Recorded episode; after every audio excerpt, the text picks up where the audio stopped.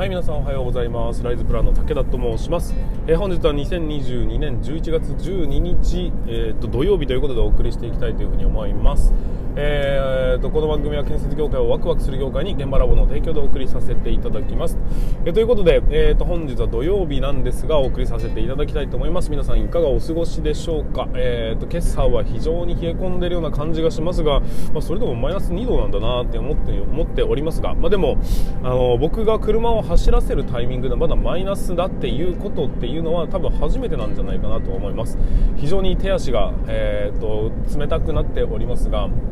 運転には気をつけたいなと思っておりますっていうね。はい。ということで、えーと、今ですね、うん、着々と、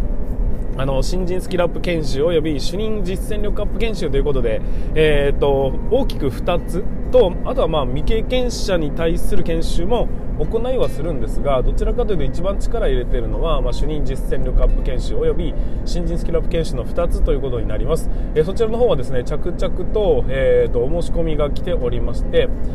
だいぶね、えーと、積み上がってきております。なので皆さんあの残り枠がだいぶ少なくなってきておりますのでもしも検討中の方がいらっしゃれば、えー、ぜひお問い合わせをねお早めにいただきたいなというふうに思っております。お断りするっていうのはあまりやりたくはありませんので、えーと、早めにねお問い合わせいただければなというふうに思っております。でそんな中、えーとまあ、新しいレクチャー動画っていうのを時々作るんですよ。時々ってねそんな時々じゃダメなんだけど一応ねこの動画を作るという業務をやるといろいろこうテンションが上がってくるわけです。こんな感じで教えていけばいいねみたいな感じのものが出てきたり、まあ、新しいカリキュラムが発生したりだとかっていうこともあるんで、えー、この業務はま止めることに止めるわけには僕の中ではいかないんです。でもともとこのレクチャー動画を作ろうとしていたその訳は僕の知識が、えーと、いついつかどこかで失われてしまうっていうことになりますよね、えー、まあ、僕もまあ40過ぎておりますんでいつ何があってもおかしくないわけですよ、まあ、それはね、えー、僕の一生懸命やってきた足跡みたいなものをちゃんと残しておきたいという、まあ、趣旨もあって始めたものではありますが今はねそれが、えー、研修という形になりそして誰かのね、役に立つようなものとなりということになっていることを、まあ、少しずつ実感するようなところもありましてまあこれをね頑張っていかなきゃいけないなというふうに思っております、えー、忘れないうちにと言いますか、まあ、今はねまだまだ全然、え現役で、えー、っと現場監督もやっておりますんで、えー、頑張っていきたいなというふうに思っております。で今やってるのは、えっと現場の段取りの極意っていうあの、まあ、いろんな人にちょちょっとアンケートを取ってみたんですね、え先輩方の方です。先輩方に後輩を見ていて何が足りないですかっていう風な感じの質問を投げかけた時に出てきた答えから今、うんと、日本3本ぐらいのレクチャー動画のプランが出てきましてそのうちの1つというのがこの、段取りの極意というようなところなんです、えーとまあ、5年生6年生7年生これから主任になりますよとか所長になりますよの準備の段階で実ははっきりと理解ができていないこの段取りというものに関してこれができると楽しくなるよ現場ってっていう。自分で動かしている実感って出てくるんだよというところを、まあ、段取りとは総合力なので施工管理というところのねそこを鍛えられるようなそんな動画にねしていきたいなということで今張り切って制作中でございますというようなところをお知らせさせていただきます。ただきます。もしもね気になる方は、えーまあこれはね今のところ若手学び直し研修なんで来週から始まる研修でしか使う予定はありませんが までもうんもしもね、え、一応販売品としては追加させていただいたりするので、え、まあ、もしも気になる方はぜひお問い合わせいただきたいなというふうに思っております。はいということで、え、本日も、え軽やかな気持ちで軽やかな気持ち晴れやかな気持ちでスタートさせていただきたいと思いますので最後までご視聴いただきますようよろしくお願いいたします。それでは進めていきましょう。武田の作業日報。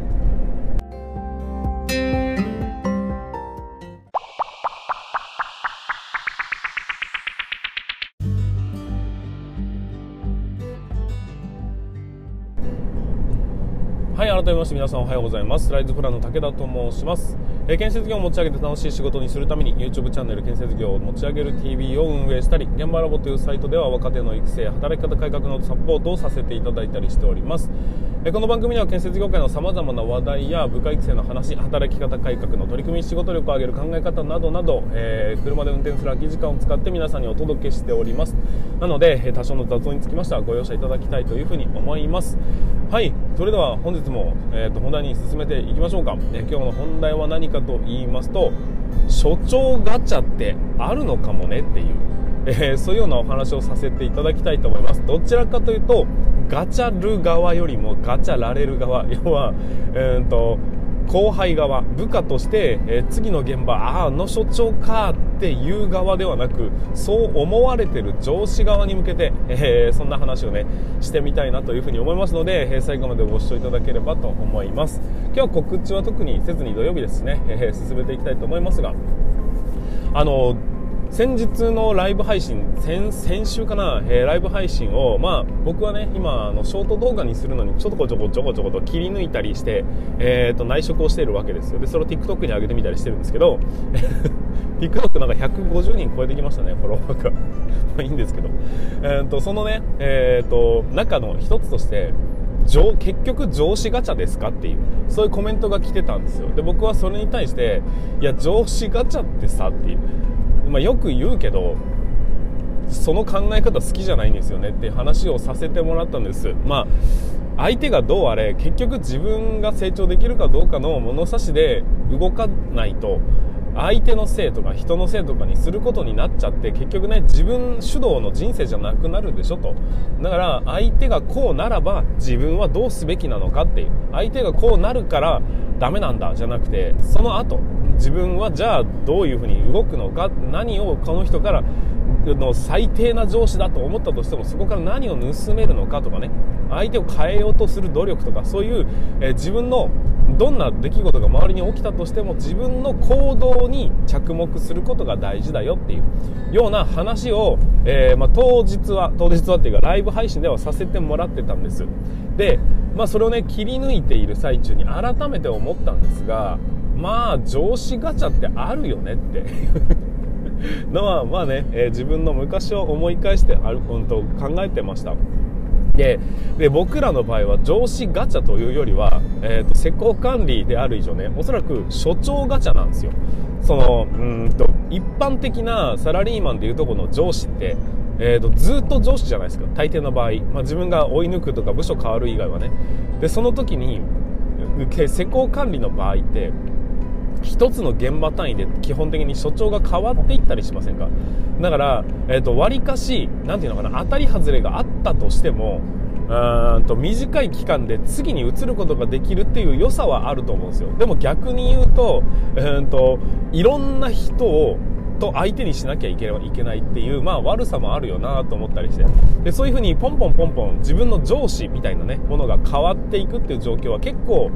あの普通のサラリーマンで行くと異例なのかななんて思ったりしたわけです。でそんな中、まあ、要するにね、えー、施工管理は上司がポンポン変わるというところから上司ガチャというよりも所長ガチャってあるよねって思ったんです。で、えーと、と昔の自分を思い起こした時にあの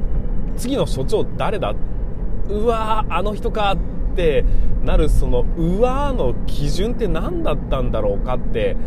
ちょっと掘り下げて考えてみたんです。で単純にうんと気持ちのことだけ考えると好き嫌いなんですよ。あの人かっていう。だけど、えーとその人かで終わっちゃうと武田じゃないじゃないですか。それを掘り下げないと意味がないですね、えー、じゃあ掘り下げてみましょうということで。どこが境界線で嫌だと感じていたのかっていうことを考えていくと。例えばね、えーと、ものすごいあの先輩理不尽なことばっかり言うんだよね。とか。あとはあのめちゃくちゃ残業ばっかりするんだよね。とか。あとはね、なんかなかな、えー、その部下に対する扱いがひどいんだよねっていう。鬼畜の所業なんだよねとかさ。あとそういうようなまあそんなとこかな。ほとんどの場合仕事ができないからやべえって思うことよりもももう一個手前ですね、えー、と人間としてまずいっていうところにおそらく僕の境界線はあったんじゃないかなって思うんです。うわーと思うかよしそこだっていうふうに思うのかの差。で、えー、とそこを考えていくともう一個下がっていきますよ。じゃあその人間的にな問題が起きるのは彼に彼にってその所長側の方でいくと何が違うんだ？どこに違いがあるのかっていうのを考えてたんです。そして僕は行き着きました。上司ガチャうんと所長ガチャと言われる皆さんにぜひ聞いていただきたい。あの所長側の人は要はガチャられてるんです。うわこいつかって後輩に思われている状況下の中でどうやったらどうやったら何をすればどういうふうに行動していけばよしって思われる側になるのかっていうところを、えー、考えてみた僕の結論をお話しします。結論自分のことを考えているか否か っていうとこじゃないかな。うんともう少し違うな。もっと表現が違ったな。自分のことしか考えていないかどうか。っていうところがおそらくね判別の基準なのではないかというふうに僕は行き着きましたよ。どうでしょう？皆さんどういうふうに行き着きましたかね？あの自分が良ければ相手のことを気にしないっていうタイプの人のことを僕は嫌な人っていうふうにおそらくくくってるんだというふうに、ま共通点を見出しました。わかりますかね？えっ、と部下を理不尽に怒るみたいなところっていうのは結局自分の思い通りにいかなかったっていうところから始まってますよね。だからうんとむちゃくちゃに怒るんですが相手を成長させようと思ってればその間違いだと思ってるところは指摘をして是正するのが、えーとまあ、成長させるための部下教育というものだと思うんです。だけどそれが見当たらないよねっていうところになってくるということはつまりは、えーと、相手のことなんか考えちゃいねえと。なんで俺の思い通りにやらねえんだこの野郎というような感じになってるからですよねっていう。でうんとすごい残業するんだよねもう結局は相手のこうチームとしての、えーと、ものではなく自分が何をすべきなのかっていうところだけバランスじゃなくてね自分の行き着く先のゴールだけを考えていて現状のパワーバランスを見ていないから、えーと不必要な負荷をかけ続けるということにもなってくるっていう。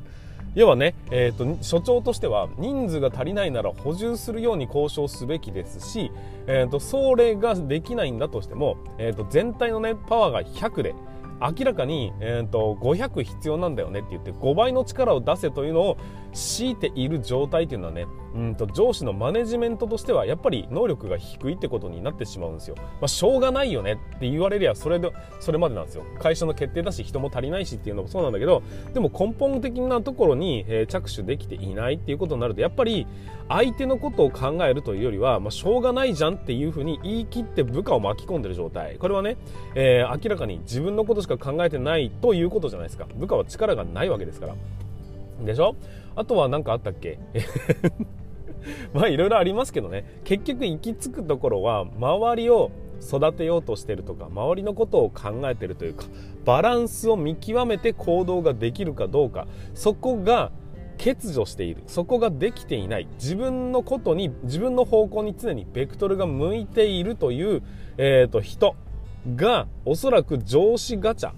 所長ガチャでいうところのうーんと外れに属するのではないかなというふうに思いました。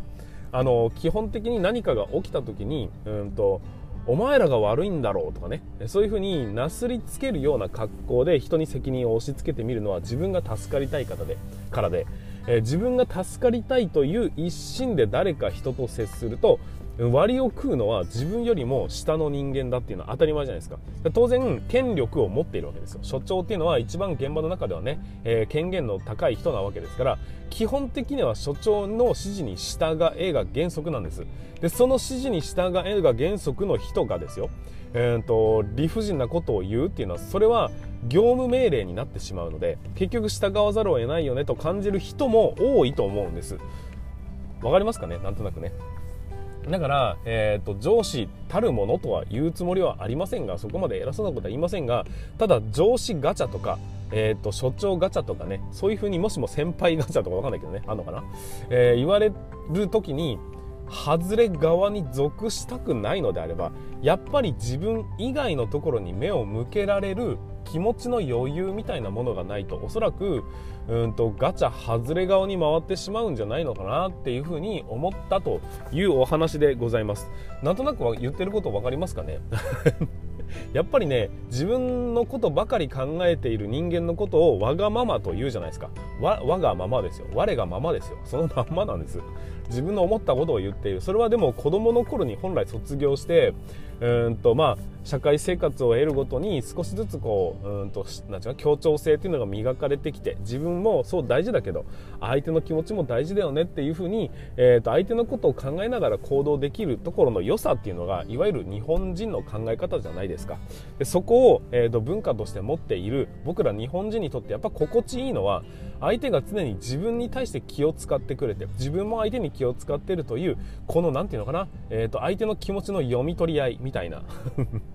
そういうところがね大事だというふうに僕は思っているんです。だからこそうんと上司ガチャ当たり外れっていうのは若者だろうとなんだろうとあのー、やっぱり相手に気を使ってもらえる状況がおそらく、まあ、そんな気を使われすぎると気持ち悪いけど、えー、多少気使ってくれてる方がおそらくね、えーと、迷惑をかけづらい状況なのではないかというふうに思います。ただ上司ガチャ外れ側に回りたくないのであれば、えー、普段の行動から人に対しての言葉遣いとか人に対しての行動のうんと指示の出し方もそうだし、えー、と接し方とか、えー、と考え方自体を自分本位ではなく周りがとか、えー、と相手がの一人単体なのかそれとも周りがっていう総合なのか会社がとか地域がとか環境がとか業界がとかそういうどんどんどんどん広い方向に視野を向けられるようになるとおそらく上司ガチャは当たりの方向に進んでいくんじゃないのかなっていうふうに考えました。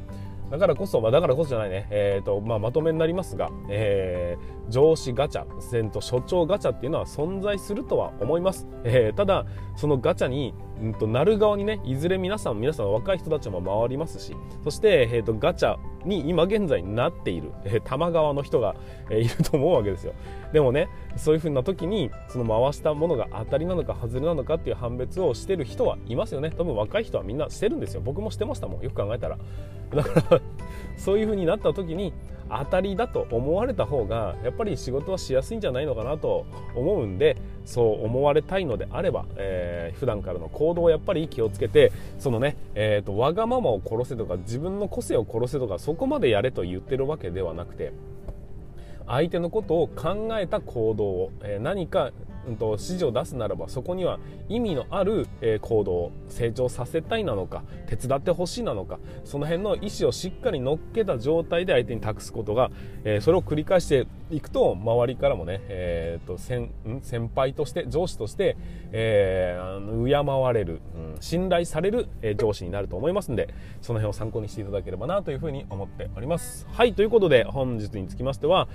所長ガチャってあるよねっていうお話をさせていただきました、えー、最後までご視聴いただきましてありがとうございました。また、えー、と明日の放送でお会いいたしましょう。それでは全国の建設業の皆様